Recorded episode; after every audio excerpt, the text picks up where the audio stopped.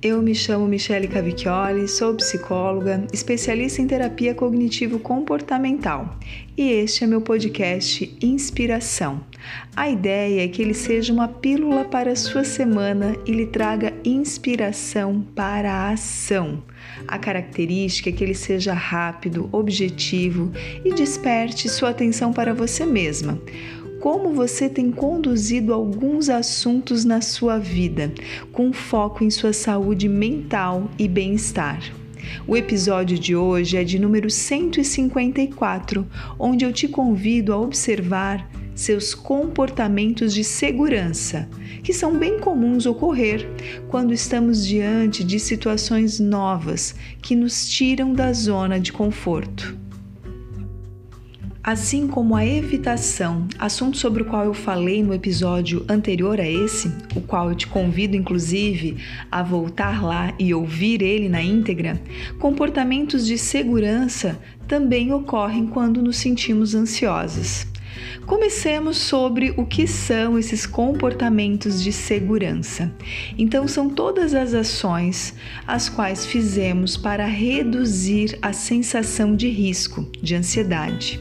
A intenção parece boa, mas na prática o que acontece é que a ansiedade piora, pois aumenta a percepção de que a situação é mais perigosa do que a realidade. Vamos para alguns exemplos.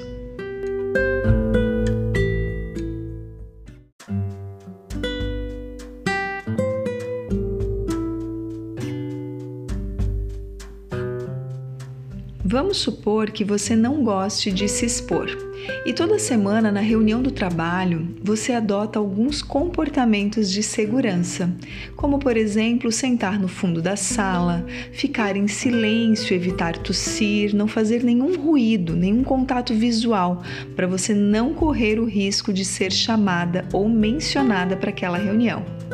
Outro exemplo, vamos lá: o medo de dirigir você acaba adotando o comportamento de segurança de sempre fazer o mesmo trajeto para ir ao trabalho, mesmo que esse trajeto seja o caminho mais longo ou mais congestionado, e nem que para isso você tenha que sacrificar diariamente uma hora e meia acordando mais cedo, só para não pegar um caminho alternativo, que seria, no caso, o enfrentamento do seu medo de um novo caminho.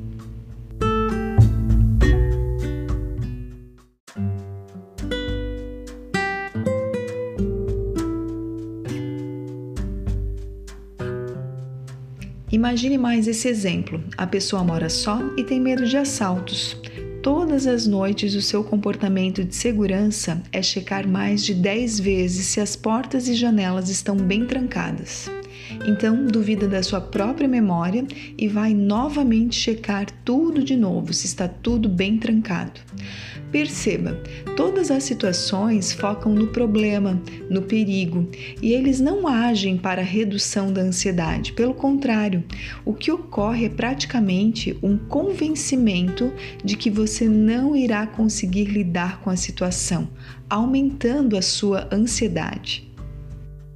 Quando adotamos esses comportamentos, se tem uma falsa impressão que estamos combatendo a ansiedade, mas como vimos, isso apoia nossas crenças de que as situações são altamente perigosas, mesmo quando não são.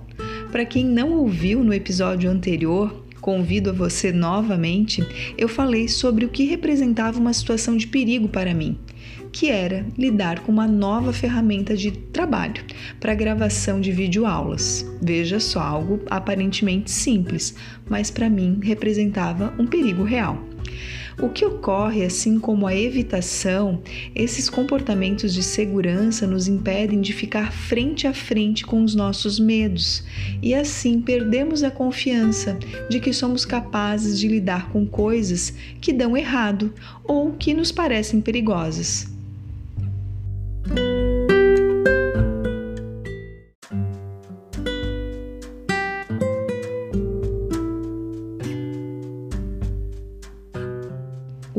verdadeiro enfrentamento da situação acontece quando nos aproximamos dela e aprendemos a manejar nossas reações.